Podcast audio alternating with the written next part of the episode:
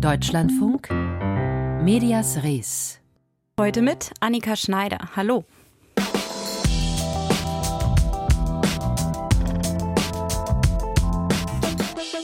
Wenn ich Berichte aus Russland sehe oder auch aus China, dann denke ich mir immer wieder, Gott sei Dank haben wir hier Pressefreiheit und freie Medien. Aber klar ist auch, eine freie Presse, die gibt es nicht automatisch und wenn wir nicht gut auf sie aufpassen, dann ist sie auch ganz schnell weg. Wir fragen heute, was ist uns die freie Presse wert?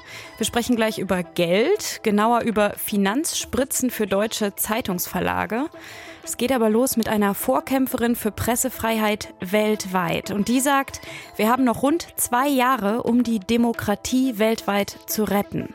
Und dafür sind wir alle gemeinsam verantwortlich. Es geht um Maria Risa. Die philippinische Journalistin Maria Risa war viele Jahre lang Korrespondentin für CNN in Südostasien. Und dann hat sie in Manila ihre eigene Nachrichtenplattform gegründet. Rappler heißt die. Und die Idee damals war, soziale Netzwerke zu nutzen, um Leute mit unabhängigem Journalismus zu erreichen. Und das lief auch ein paar Jahre gut. Und dann stellte die Redaktion fest, dass es mit seriösem Journalismus auf Facebook nicht mehr so richtig klappt, weil die Netzwerke nämlich viel mehr Interesse an Propaganda und Hetze haben, verbreitet sich besser. Und gleichzeitig nahm die philippinische Regierung unter Präsident Rodrigo Duterte Maria Risa ins Visier, überzog sie mit Klagen und Haftbefehlen. Und auch der neue Präsident Ferdinand Marcos Junior, seit Mai im Amt, ist ihr nicht wohlgesonnen. Sie hat sich davon nicht einschüchtern lassen. Maria Risa warnt inzwischen bei Reisen in die ganze Welt, dass Desinformation die Demokratie zerstört. Nicht nur auf den Philippinen, sondern überall. Und sie hat dafür 2021 den Friedensnobelpreis bekommen. Und sie zahlt aber auch einen hohen Preis, denn jedes Mal Mal, wenn sie in die Philippinen zurückkehrt, könnte sie verhaftet werden. Sie trägt seit Jahren eine kugelsichere Weste. Letzte Woche nun war Maria Risa in Köln und hat dort ihr neues Buch vorgestellt. How to Stand Up to a Dictator. Auf Deutsch, wie man sich einem Diktator entgegenstellt. Ich konnte sie treffen und fragen, wie es dazu kam, dass sie mitten in ihrem sehr anstrengenden Alltag ein Buch geschrieben hat über ihr bisheriges Leben. Especially after 2019, when the government gave me like 10 arrest warrants. In less than two years, I had 10 arrest warrants. 10 arrest warrants, right? Like I'm a criminal. Seit 2019 hat die Regierung zehn Haftbefehle gegen mich ausgestellt, in weniger als zwei Jahren. Wie eine Kriminelle. Viele haben mich gefragt, woher ich den Mut nehme. Aber es war kein Mut. Ich habe einfach das gemacht, was ich immer gemacht habe. Die philippinische Regierung hat sich verändert. Ich mich nicht. Ich folge den gleichen Prinzipien, den gleichen journalistischen Werten. Deswegen habe ich das Buch geschrieben. Ich bin eigentlich ein Nachtmensch, aber dann jeden Tag um fünf aufgestanden, habe einen ersten Kaffee getrunken und mit dem Schreiben angefangen. Dabei habe ich verstanden, warum unsere Entscheidungen alternativlos waren und warum wir nicht mit der Regierung von Duterte verhandelt haben. Warum wir stehen, wo wir stehen. Ich hoffe, dass uns das hilft zu erkennen, dass unsere alte Welt zerstört wird und wir auf eine bessere Zukunft hinarbeiten müssen. To realize the old world is destroyed and to build a better future. Apropos Entscheidungen. In Ihrem Buch beschreiben Sie ja Ihren Weg von der CNN-Reporterin bis zur Mitgründerin des Nachrichtenportals Rappler. Es ist beeindruckend, wie Sie dem Journalismus Ihre persönliche Freiheit und Sicherheit geopfert haben. Geschah das schleichend oder war das eine bewusste Entscheidung? Or did you take a decision at one point? Because that's a big thing for a journalist, I think. A little bit of both. You know, because I'm used to being a war correspondent. Like I was the conflict reporter of CNN in Southeast Asia. Ein bisschen beides. Ich war früher ja Kriegsreporterin bei CNN in Südostasien. Meine wichtigsten Recherchen dort haben Terrornetzwerke rund um Al-Qaida aufgedeckt. Das war ein großartiges Training. Ich musste mein Team vorbereiten, die Konfliktregion sehr gut kennen und Sicherheitsequipment mitbringen. Du planst genau, wie du hinkommst und wie du wegkommst. Als Kriegsreporterin bist du vielleicht zwei Wochen, da allerhöchstens zwei Monate. Danach kannst du dich ein paar Wochen lang ausruhen. Heute brauchen wir diese Fähigkeiten aus der Kriegsberichterstattung an jedem einzelnen Tag. And so, one, it was easy das ist einfach für mich, weil ich das vor langer Zeit schon gelernt habe. Deswegen war es auch nicht so leicht, mich einzuschüchtern. Eigentlich hatte ich bei Rappler schon ein jüngeres Nachfolgeteam ausgebildet und wollte mich zurückziehen und etwas anderes machen. Die Attacken der Regierung haben uns gezwungen zu prüfen, wer wir sind. Wir hatten zwar alle Angst, aber unsere gemeinsame Aufgabe war noch nie so eindeutig. Zusammen konnten wir die Angst überwinden. And because we were doing this together, you get over the fear. Ihnen zufolge haben sich die negativen Folgen der sozialen Netzwerke auf den Philippinen schon sehr früh gezeigt, auch weil die Nutzung dort so verbreitet ist. Haben die großen Tech-Plattformen das Land als Experimentierfeld genutzt? Uh, die Philippinen sind immer schon ein Versuchsfeld für Attacken auf die USA gewesen. Korruption ist weit verbreitet. Recht und Gesetz sind schwach. Außerdem sprechen die meisten bei uns Englisch. Deswegen haben Firmen wie Yahoo ihre Technologien für den Westen vorher bei uns getestet. Gute und schlechte Ideen. Auch Cambridge Analytica war vorher unter dem Namen SCL bei uns aktiv. Sie haben ihre Technologien Techniken zur Massenmanipulation hier ausprobiert und dann zu euch gebracht. They tested these tactics of mass manipulation in the Philippines and if it worked there, they ported it over to you. Als Sie sich zuerst mit Desinformation beschäftigt haben, da ging es um Regierungen, die mit Propaganda Wahlen gewinnen und ihre Macht erhalten wollten. Jetzt sehen wir einen viel größeren Maßstab. Die russische Regierung nutzt Desinformation weltweit als Waffe. Haben Sie das kommen sehen? Did you expect that coming when you started writing about that? Ah. Wir haben zuerst mit Daten aus den Philippinen gearbeitet. Wenn in jedem Land eine Redaktion das Gleiche gemacht hätte, könnten wir das global nachverfolgen. In Nigeria zum Beispiel wurde die Massenmanipulation auch getestet. Zum Angriffsziel zu werden, ist Fluch und Segen zugleich. Denn ein Grund, warum uns das nicht klein bekommen hat, waren unsere Daten. So konnten wir 2018 sehen, dass die nationale Propaganda des Duterte-Marcos-Netzwerkes Verbindungen zu russischer Desinformation hatte. 2019 haben wir den chinesischen Einfluss in den Philippinen entdeckt. Da haben wir verstanden, dass das in vielen Ländern auf der ganzen Welt passiert und dass speziell weibliche Journalistinnen überall gezielt attackiert werden. Were happening everywhere else. So for me, I began to see that 2014 was a pivotal year. 2014 war ein Schlüsseljahr. Damals sind die russischen Informationsoperationen auf der Krim losgegangen. Die gleichen Narrative hat Putin acht Jahre später für die Invasion in der Ukraine genutzt. Zur gleichen Zeit hat der philippinische Präsidentschaftskandidat Marcos mit seinen Kampagnen begonnen, das Image seines Vaters zu ändern. Von einem Kleptokraten, der 10 Milliarden Dollar gestohlen hat, zum größten Führer, den das Land je hatte. Und im Mai ist der Sohn mit überwältigender Mehrheit gewählt worden, weil Leute das glauben.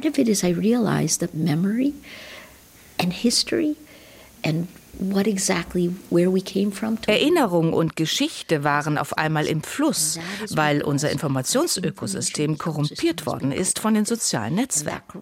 Die Plattformen haben entschieden, ihre Profite zu steigern, indem sie Lügen, Wut und Hass schneller verbreiten als Fakten. Ohne die Daten kann man das leicht als politisches Problem sehen, aber es war nie ein politisches Problem. When it wasn't a political problem to begin with. Das sagt die Journalistin Maria Rieser. Die 59-Jährige, das ist eine Frau, die in Erinnerung bleibt. Sehr klein, sehr schmal, aber auch sehr lebhaft. Sie haben es soeben gehört. Welche Lösungen sie fordert für die Probleme, die sie uns geschildert hat, darum geht es gleich.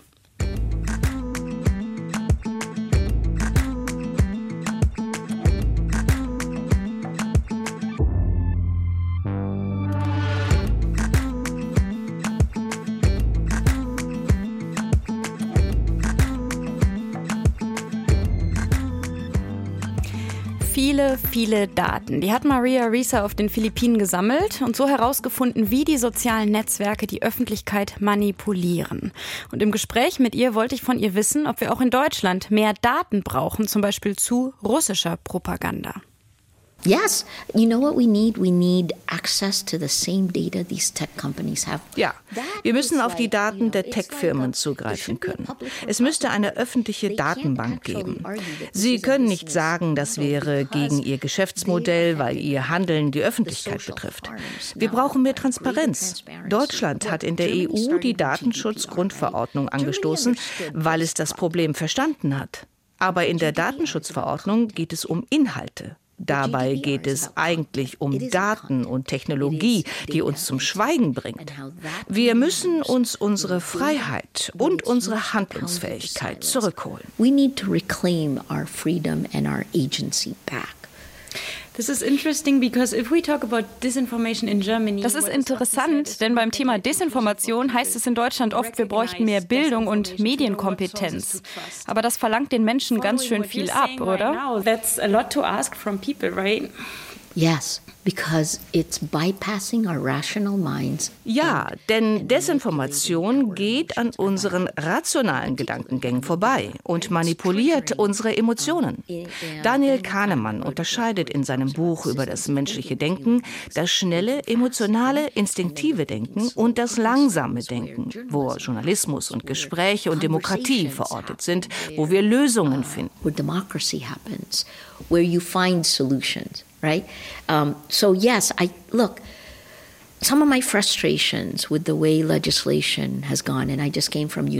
Ich komme gerade von der UNESCO, wo sie einen Entwurf zum Thema Desinformation vorgelegt haben, in dem es vor allem um die Moderation von Inhalten geht. Zum Glück haben sie mir eine Keynote gegeben. So konnte ich ihnen sagen, Leute, nein.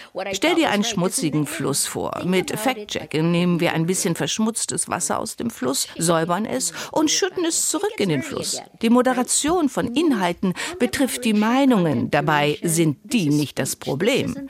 Alle dürfen sagen, was sie wollen. Du musst stattdessen die Fabrik dicht machen, die den Fluss verschmutzt.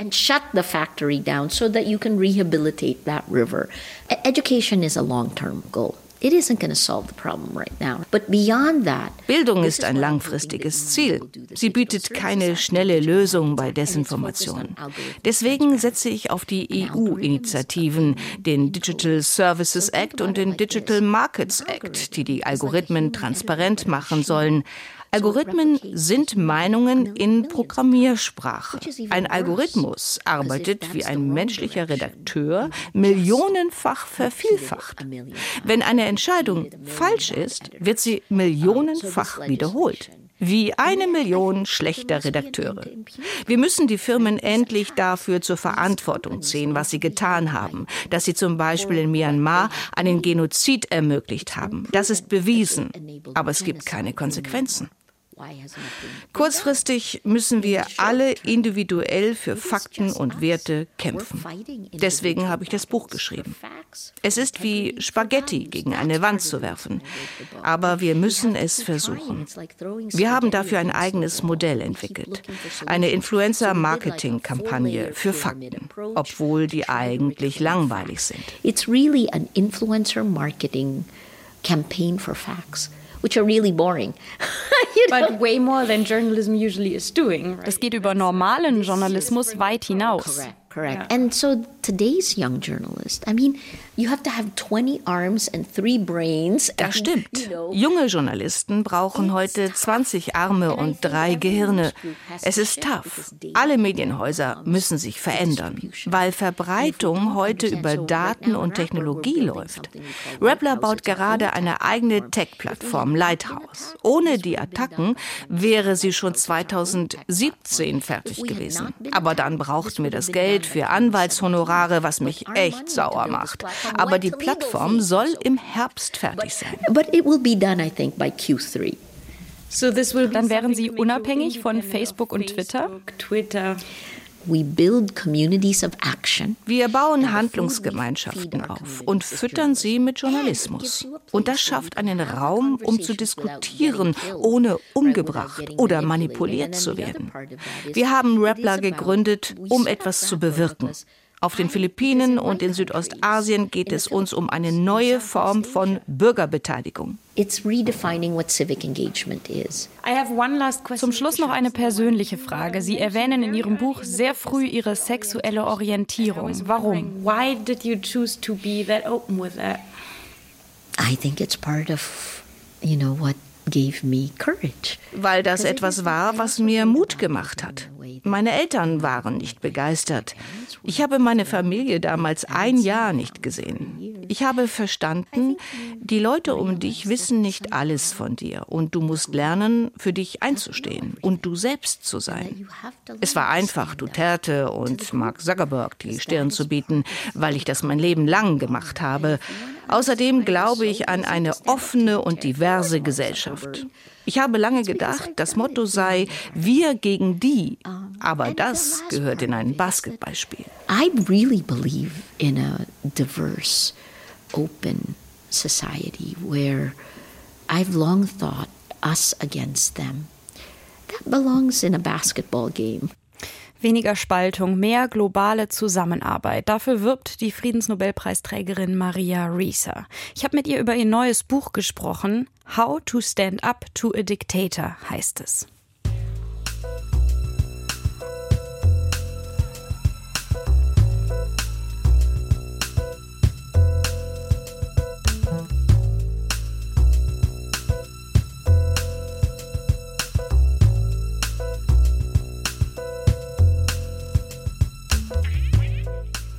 Vom Blick auf globale Probleme nach Deutschland. Hier sieht es in Sachen Pressefreiheit besser aus als in vielen anderen Ländern und auch in Sachen Presseversorgung. Es gibt in allen deutschen Landkreisen noch mindestens ein Lokalmedium. Und ich sage noch, weil die Auflagen der meisten Tageszeitungen im Sinkflug sind und Digitalabos das noch nicht ausgleichen können. Viele Zeitungsverlage fordern deshalb schon seit längerem Geld vom Staat, vor allem für die Zustellung der gedruckten Zeitungen, die immer teurer wird. Aber Trotz mehrfacher Ankündigungen passiert seit Jahren nicht wirklich was. Wir sehen jetzt erste Konsequenzen auf den Seiten der Verlage und ich habe heute Mittag meinen Kollegen Christoph Sterz gefragt, welche Konsequenzen sind das? Es ist so, dass äh, in Deutschland viele Verlage nicht nur Tageszeitungen rausgeben, sondern auch Anzeigenblätter. Das sind diese kostenlosen Zeitungen, kennen wir einmal pro Woche, liegen die im Briefkasten inklusive beigelegten Werbeprospekten. Ja, und das scheint sich nicht mehr wirklich zu rechnen. Zum Beispiel bei der Westfälischen Medienholding. Zu der gehören unter anderem die Tageszeitungen Westfälische Nachrichten im Münsterland und auch äh, das Westfalenblatt in Ostwestfalen und eben auch etliche Anzeigenblätter. Diese Blätter mit einer Gesamtauflage von über 350.000 Zeitungen im Münsterland und nochmal weit über 500.000 in Ostwestfalen, die werden komplett eingestellt. Die werden Ende April das letzte Mal verteilt. Und zwar äh, verweisen die auf äh, hohe Energiepreise, auf die gestiegenen Kosten für Papier und auf den im Oktober nochmal erhöhten Mindestlohn. Eine ganz schön große Auflage, die da verloren geht, aber ein Zeitungsverlag in NRW. Ist das ein Einzelfall also, den wir da sehen? Ja, also so drastisch und in diesem Umfang schon. Ähm, allerdings ist Ende des Jahres auch schon der kostenlose Ostseeanzeiger in Mecklenburg-Vorpommern eingestellt worden. Noch ein bisschen kleiner, aber trotzdem auch verschwunden. Und die Funke Mediengruppe, die hat die Redaktion ihrer Anzeigenblätter in Nordrhein-Westfalen gerade noch mal stark zusammengeschrumpft. Laut der Gewerkschaft Verdi äh, könnte es dann nur noch etwas mehr als acht Stellen geben für die 25 Wochenzeitungen mit wirklich einer riesigen Millionenauflage. Also da sind äh, wenige Leute zuständig für eigentlich relativ viele Zeitungen. Ja, und das alles sind alarmierende Entwicklungen, meint Sachsens Medienminister Oliver Schenk von der CDU. Entwicklungen, die auch übergreifen könnten auf ganz normale Tageszeitungen. Bislang war es immer so ein bisschen so die, ja, das könnte kommen, ja, und die Preise sind schwierig, ja, Energie und ähm, Mindestlohn, ja, das hören wir schon immer oder so. Es wurde immer so abgetan, ja. Und jetzt sind die Entscheidungen dort, ja. Also jetzt passiert es.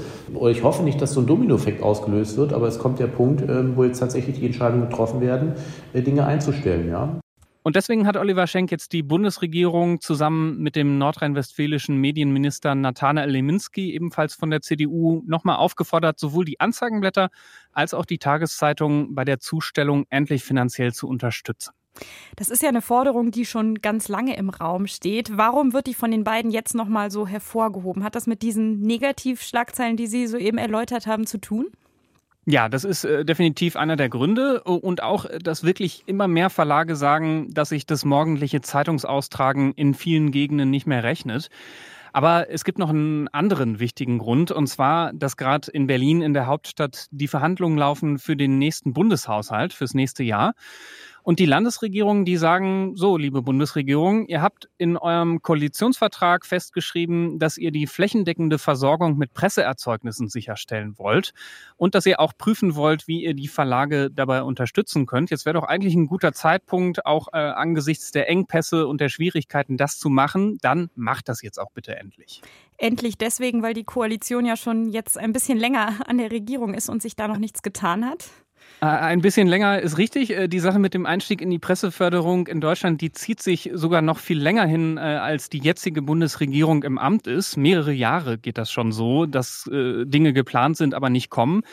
Es waren sogar schon mal über 200 Millionen Euro eingeplant im Haushalt. Das Ganze war schon äh, relativ weit, aber es ist dann am Ende doch noch gescheitert wegen rechtlicher Bedenken, dass die Förderung den Wettbewerb verzerren könnte. Und dann ist man wieder im Prinzip ganz am Anfang gelandet.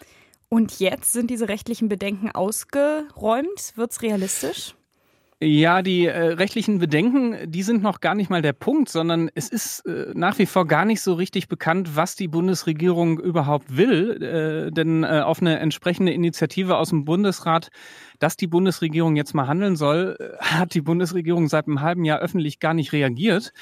Ich frage auch zu dem Thema regelmäßig das zuständige Bundeswirtschaftsministerium an. Ich mache das wirklich schon seit Jahren und äh, mir ist da immer wieder mal geantwortet worden, ist mitgeteilt worden, dass da noch ein Gutachten abgewartet wird. Dann ist mir irgendwann mitgeteilt worden, dass jetzt auch noch die Staatsministerin für Kultur und Medien, Claudia Roth, mit im Boot ist und, und dass die auch noch ein zweites Gutachten beauftragt hat, auf das dann auch noch gewartet wird. Dann, dass diese beiden Gutachten ausgewertet werden und man auch noch nichts sagen kann. Und im Moment äh, gibt es die Aussage, dass diese Gutachten und eine mögliche Förderung intensiv beraten werden, was auch immer das äh, heißen soll. Aber immerhin Zum, beraten. Immerhin, ja. ja, genau. Das ist äh, zu hören, allerdings nur aus dem Staatsministerium für Kultur und Medien. Das Wirtschaftsministerium, das antwortet mir im Moment gar nicht mehr auf meine Fragen. Auch ganz interessant. Und, und auch von einem konkreten Zeitraum ist überhaupt nichts zu hören. Also klingt das alles jetzt nicht wirklich so, als wird das demnächst losgehen mit der Presseförderung in Deutschland.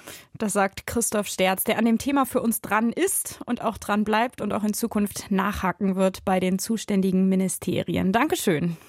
Gern lassen. Und damit lassen wir Medias Res für heute ausklingen. Vielleicht geht es Ihnen wie mir und Sie haben Maria Risa noch im Ohr.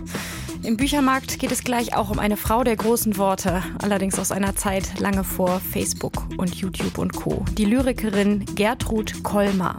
Mein Name ist Annika Schneider. Bis zum nächsten Mal.